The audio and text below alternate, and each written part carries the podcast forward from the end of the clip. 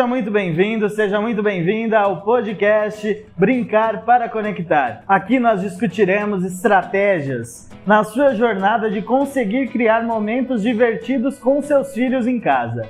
Meu nome é Rafa Touso. Meu nome é Manu Fernandes. Eu sou o Rafa Facioli. E o tema de hoje nós vamos discutir quais os cuidados que devemos tomar ao brincar em casa. Rafa, bom, vamos lá. Quando a gente fala quais cuidados nós devemos tomar ao brincar em casa, o que, que você está querendo dizer com isso? É, parece ser um pouco óbvio, mas não é.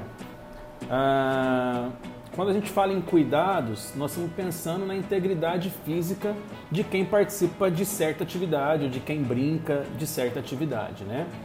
Ah, esses cuidados, eles podem ser tomados de inúmeras possibilidades. Desde o solo correto, a escolha do solo correto, saber se o solo é muito liso ou se o solo ele é muito áspero.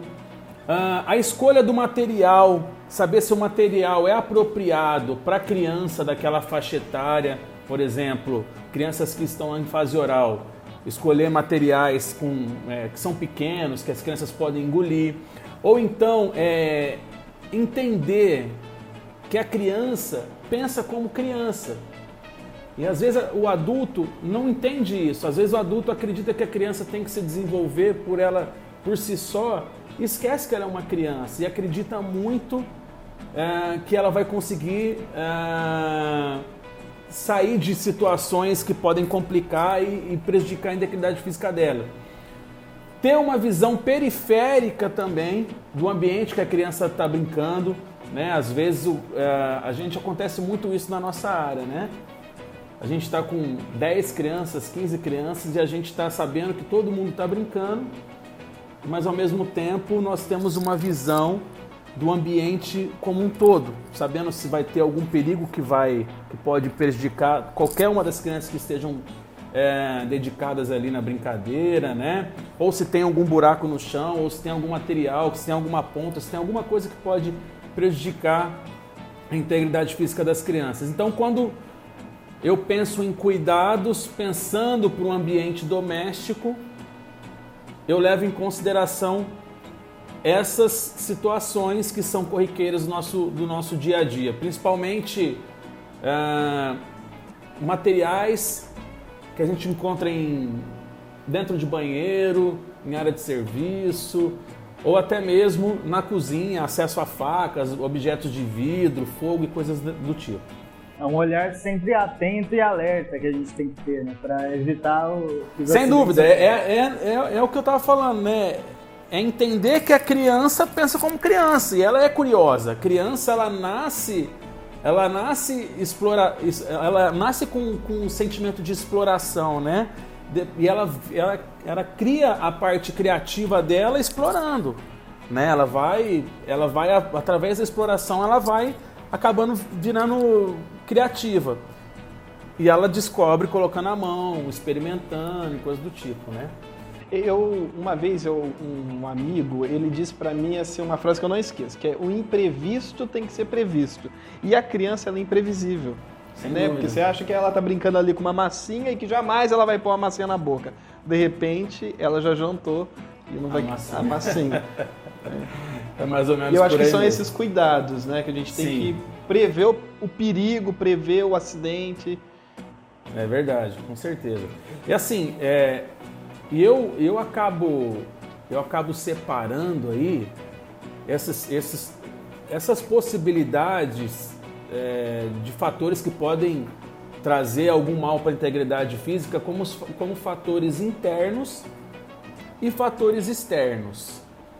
É, os fatores internos são aqueles fatores que que cabem assim, que estão dentro do nosso controle, que a gente consegue controlar. Então, por exemplo, uh, o uso de um piso adequado, colocar um material adequado para o meu filho brincar, dar, uh, ter um espaço correto para a criança brincar, que não vai ter degrau, que vai ser um chão que vai ser uma, uma parte, ah, uma área livre para a criança brincar.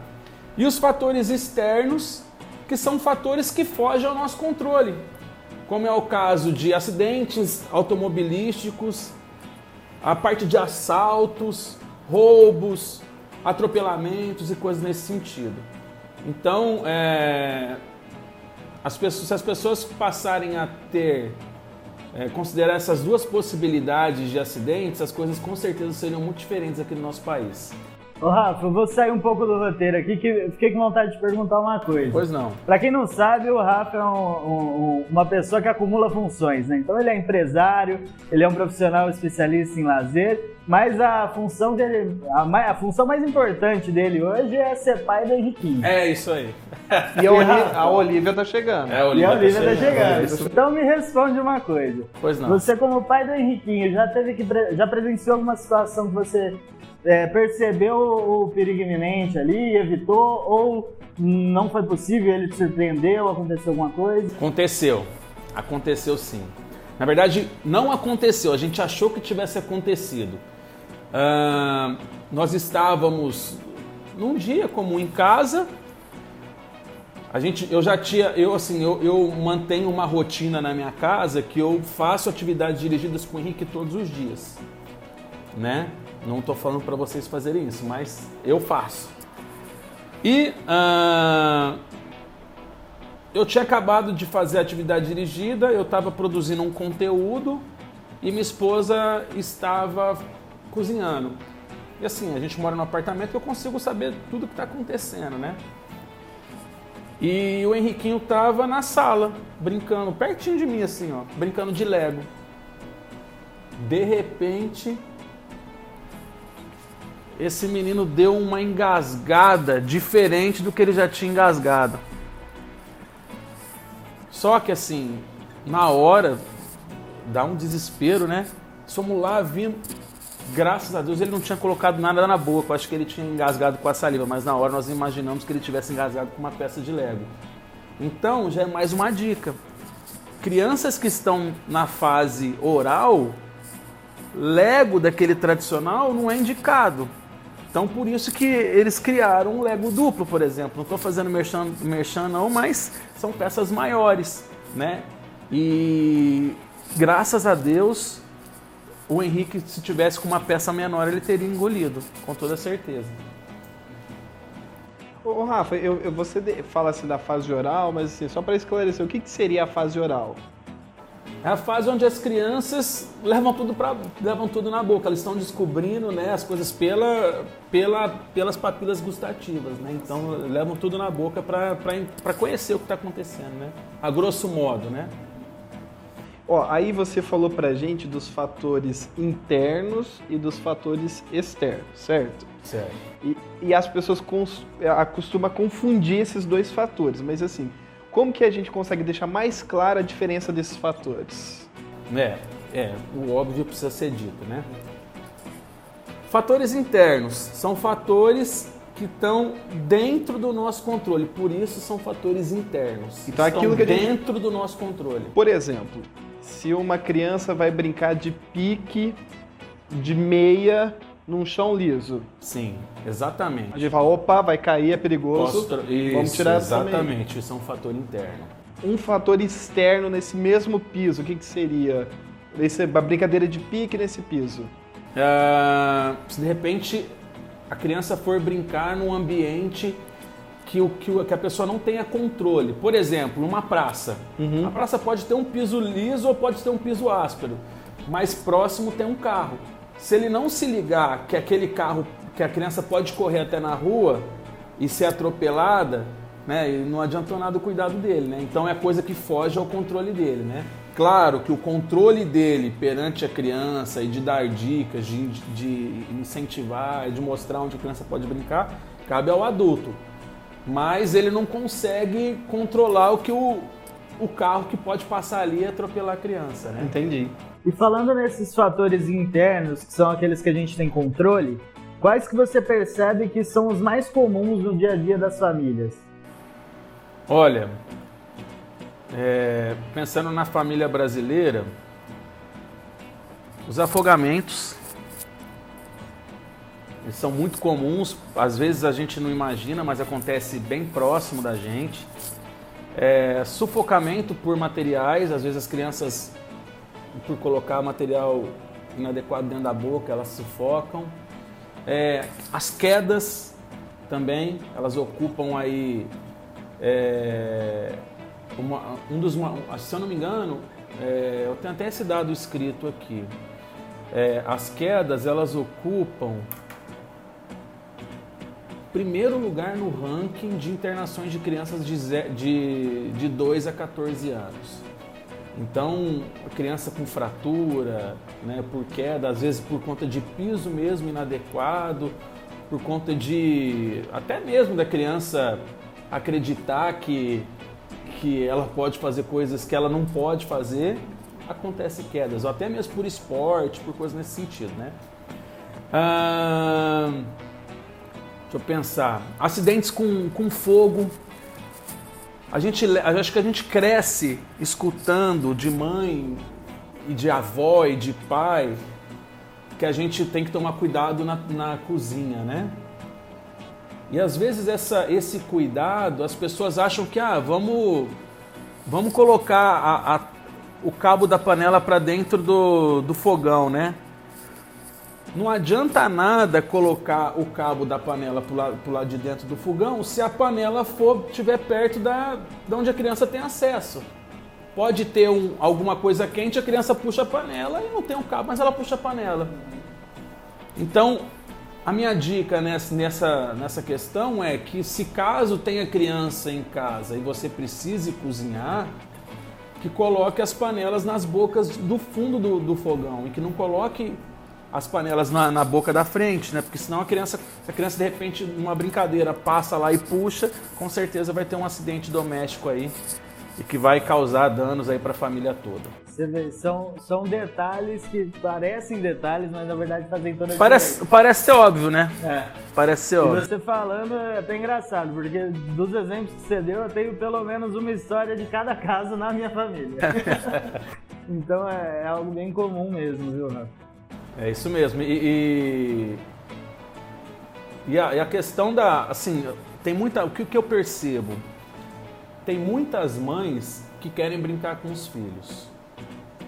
E às vezes a mãe tem dificuldade para brincar e ela vai no que é mais fácil. E tá tudo certo, tá tudo bem. E tem que começar por aí mesmo, por onde é mais fácil, por onde tem mais controle, né? E as mães procuram fazer é, culinária, porque elas dominam mais.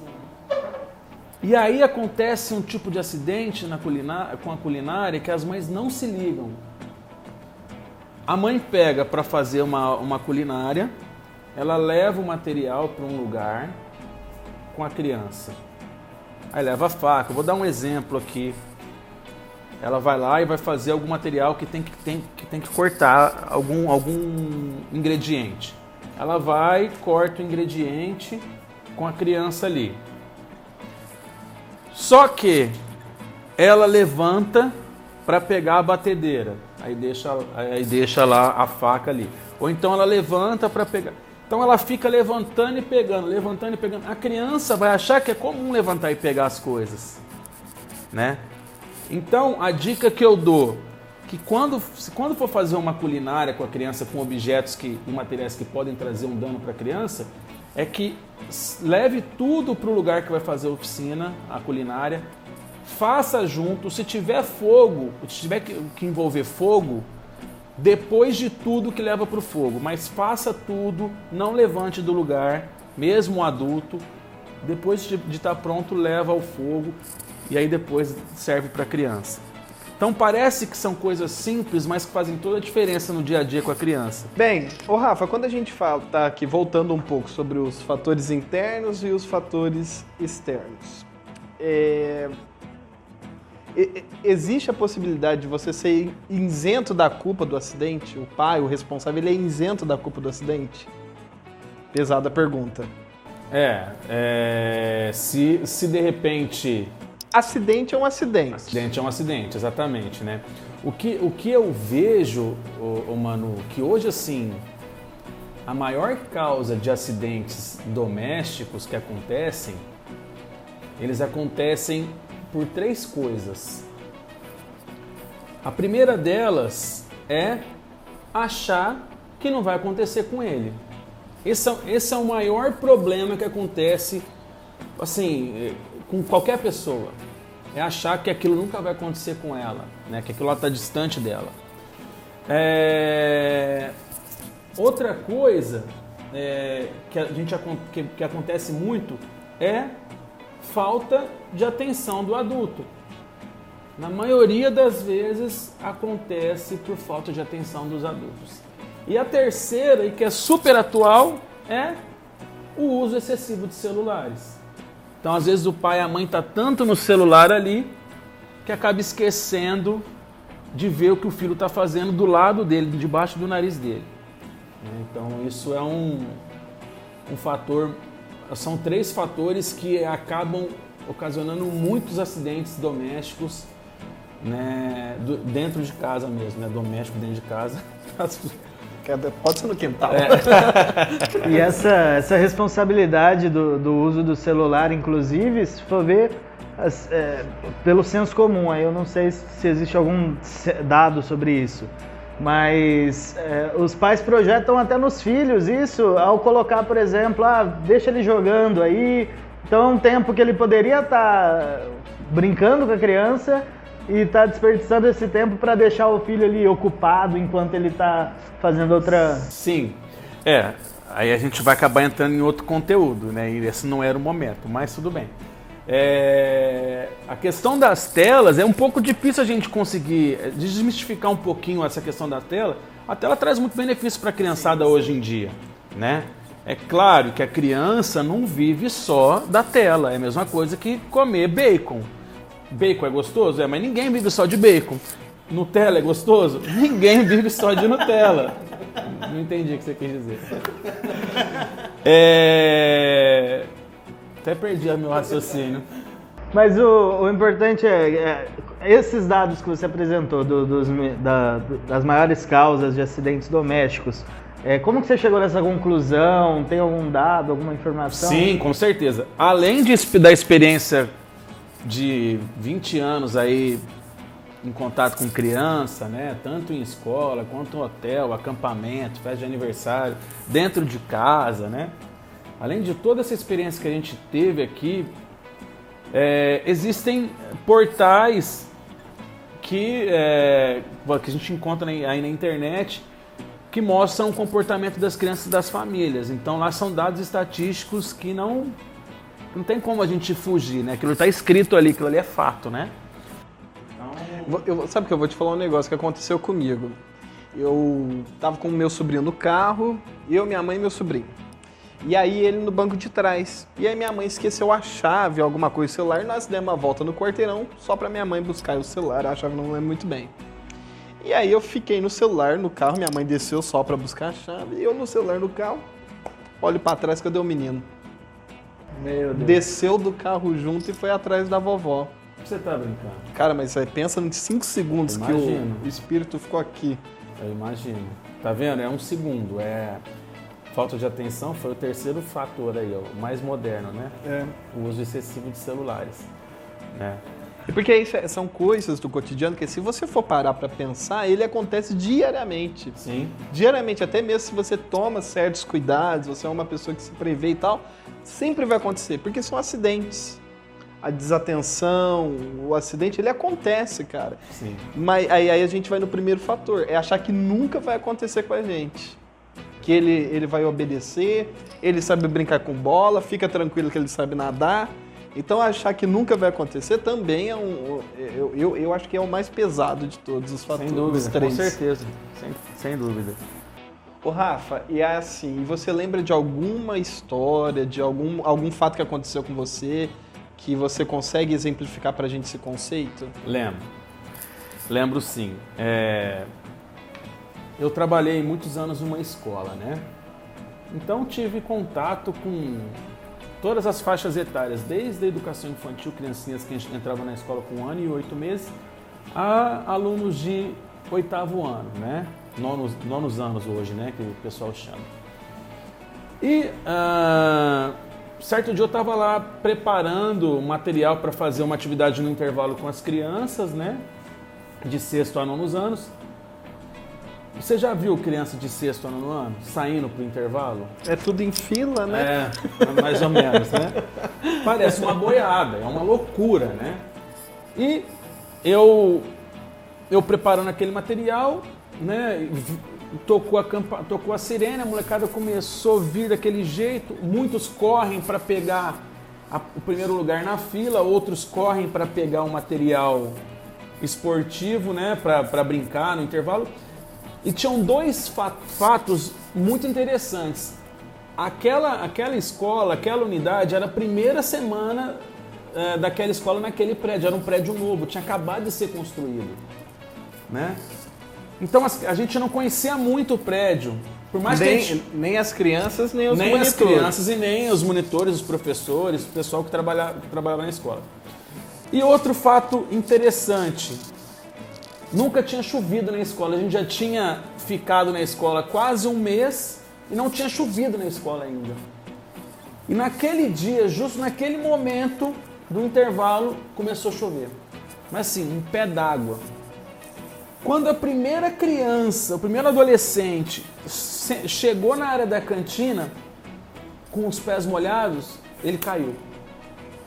Aí nós percebemos, ah, alguma coisa tem errado. A hora que nós percebemos o, o chão com vapor de água, de água que ia, que ia caindo, ele, ele era vitrificado, então virava um sabão. Vocês não imaginam o desespero que deu aquele dia quantidade de crianças que vinha caindo, chegando e caindo tal, e a gente segurando, tal, parando, professores, inspetores de aluno, todo mundo segurando a criança. Mas assim, foi um verdadeiro Deus nos acuda aquele dia. Criança fraturou braço, criança fraturou dente, assim, é, foi, foi, foi muito traumatizante. A gente na hora conseguiu perceber e, e seguramos e, con, nós, e a gente conseguiu conter a grande maioria, né? Foram alguns acidentes que infelizmente aconteceram. Prontamente a escola acabou é, mudando o piso, né? Assim, no, no, mesmo dia eles fizeram uma, tiveram uma, uma ação emergencial lá e acabaram trocando o piso, arrumaram lá. Mas para nós fica a, a lição, né? Que ali assim a gente, a gente, isso faz muitos anos, né? foi algo que fugiu do nosso controle. Foi uma escolha errada de um arquiteto. Né? Queria deixar mais bonita a escola, mas esqueceu da parte de segurança da escola. Poderia colocar qualquer piso naquele lugar, menos o que ele colocou. Né? Você sabe que eu fui jantar num restaurante e eu sentei ali perto da, da área kids. Aí tinha um brinquedão, aquele de plástico grandão. Cara, quando eu cheguei no brinquedo lá no restaurante, não tava com criança, tava só adultos. Eu olhei pro brinquedão e falei, hum, o brinquedão em cima do piso frio.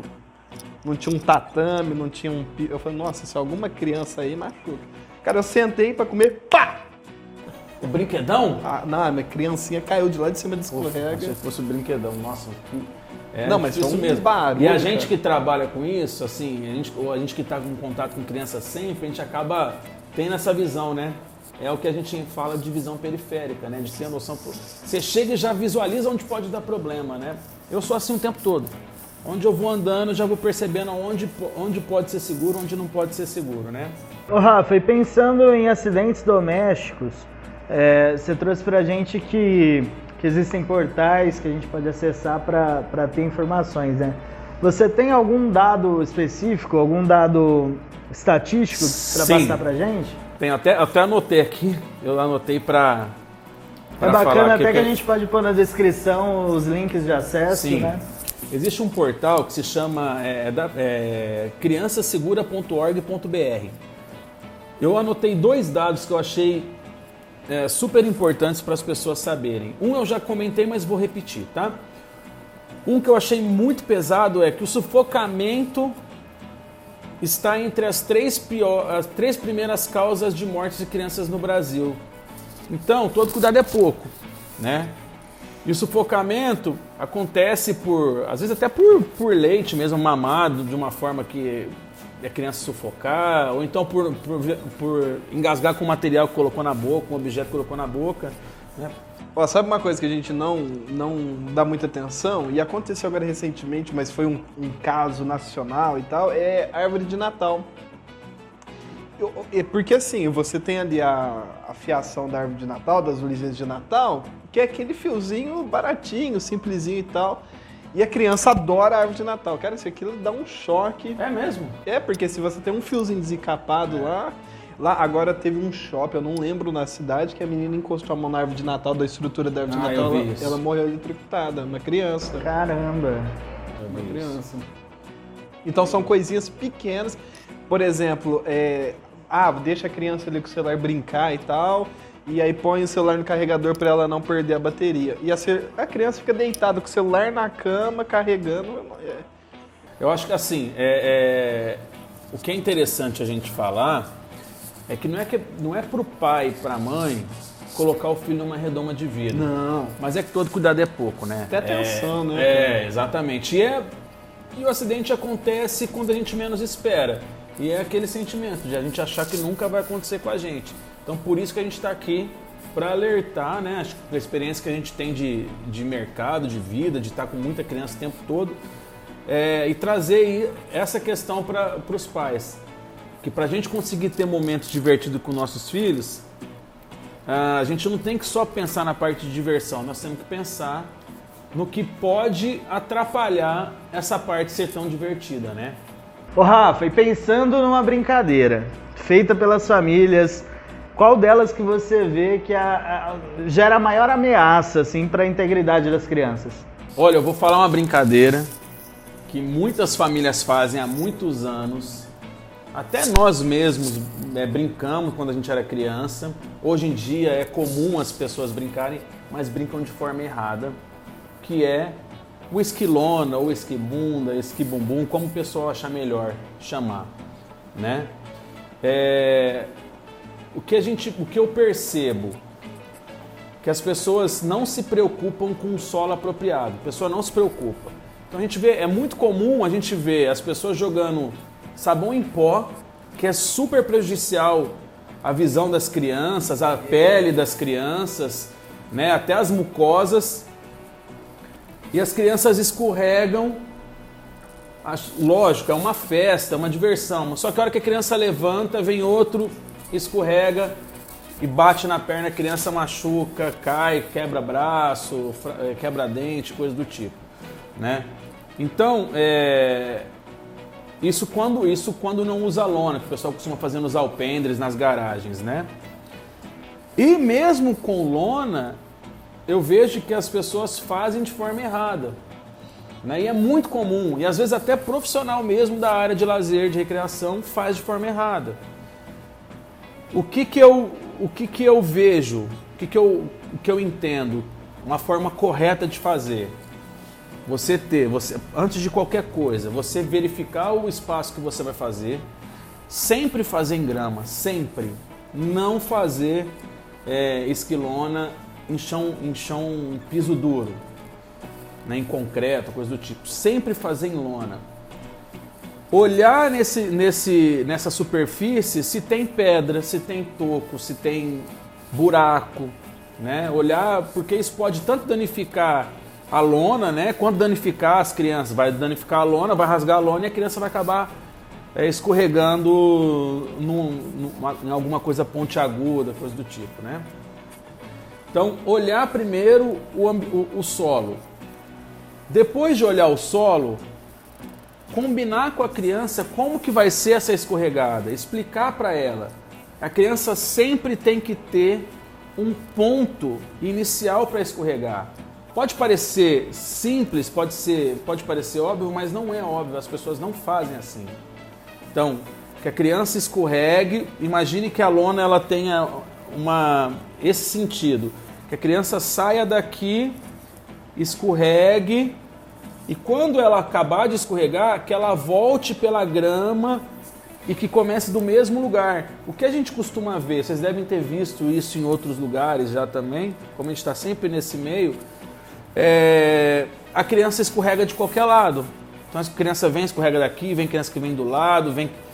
E aí a gente vê que os profissionais não se preocupam com isso, os pais não se preocupam com isso, né? e acabam fazendo de qualquer jeito. Então, acidente acontece de montão, criança se é, fratura, se machuca, e fica aquela. O que era para ser um momento gostoso acaba sendo um momento de, de frustração e chateação. E uma, uma, uma situação que eu tinha até comentado a questão do sabão, o que a gente costuma usar sabão é shampoo neutro. Não usa detergente. Detergente é prejudicial para a criança. Pode lavar não... louça, né, cara? É, para lavar louça, é, né? Pra... Tem, tem glicerina. É... Então, assim, pode ser que naquele momento não faça mal para a criança, mas pode trazer irritações para a pele, para as mucosas, assim. Então, o que a gente costuma indicar é utilizar shampoo mesmo de cabelo neutro ou até sabonete líquido, né? É, é, a gente consegue encontrar em lojas de cabeleireiro galões, né, que são super baratinhos, né? E que dá para fazer uma festa com as crianças aí. Então, tio Rafa, lavar o quintal e saboar e jogar criança? Negativo, negativo. Rafa, então aqui a gente falou bastante coisa, então falamos então dos do, do, daqui dos fatores externos, dos fatores internos, falamos dos riscos de acidente em ambos os fatores. É uma brincadeira segura. Se você pudesse dar uma dica agora para as famílias, como que seria elaborar uma brincadeira segura em casa? Olha, independente da, da brincadeira que você for fazer, é verificar o ambiente, né? Verificar se a atividade ela é uh, apropriada para a faixa etária, isso é importante. Então, assim, eu, eu, eu, eu, penso em três, em três pilares. A atividade ela tem que ser segura, tanto a parte de ambiente quanto para adequada para a família, para a criança. Ela tem, que, ela tem que respeitar os limites da criança, né? limites físicos, limites uh, cognitivos da criança. E um fator importantíssimo: a atividade tem que ser divertida. Então, todo mundo brinca para se divertir. A gente está falando de uma coisa muito pesada que é segurança, né? Uhum. Falando de segurança, segurança, segurança. Então, por mais que a atividade seja muito segura, a gente não pode esquecer da parte mais legal que é ser divertida. E outra, não adianta a atividade ser muito divertida se ela não for segura. Então, uma coisa anda junto com a outra, né? Então, a dica que eu dou é que, independente da atividade que, que as pessoas façam com os filhos, com os sobrinhos, com os netos, que ela seja segura, que ela seja divertida para a criança e que ela respeite aí os limites da, da criança. Show de bola. É isso? É isso, cara. Então, valeu. E nos próximos episódios a gente pode destrinchar mais essas últimas informações que você trouxe e até dar, dar um workshop ali ensinando essas brincadeiras para o pessoal. Certeza. Né? É isso? Valeu, pessoal. Obrigado. Tchau, tchau. Valeu. E esse foi o podcast Brincar para Conectar. Tchau, tchau. Valeu.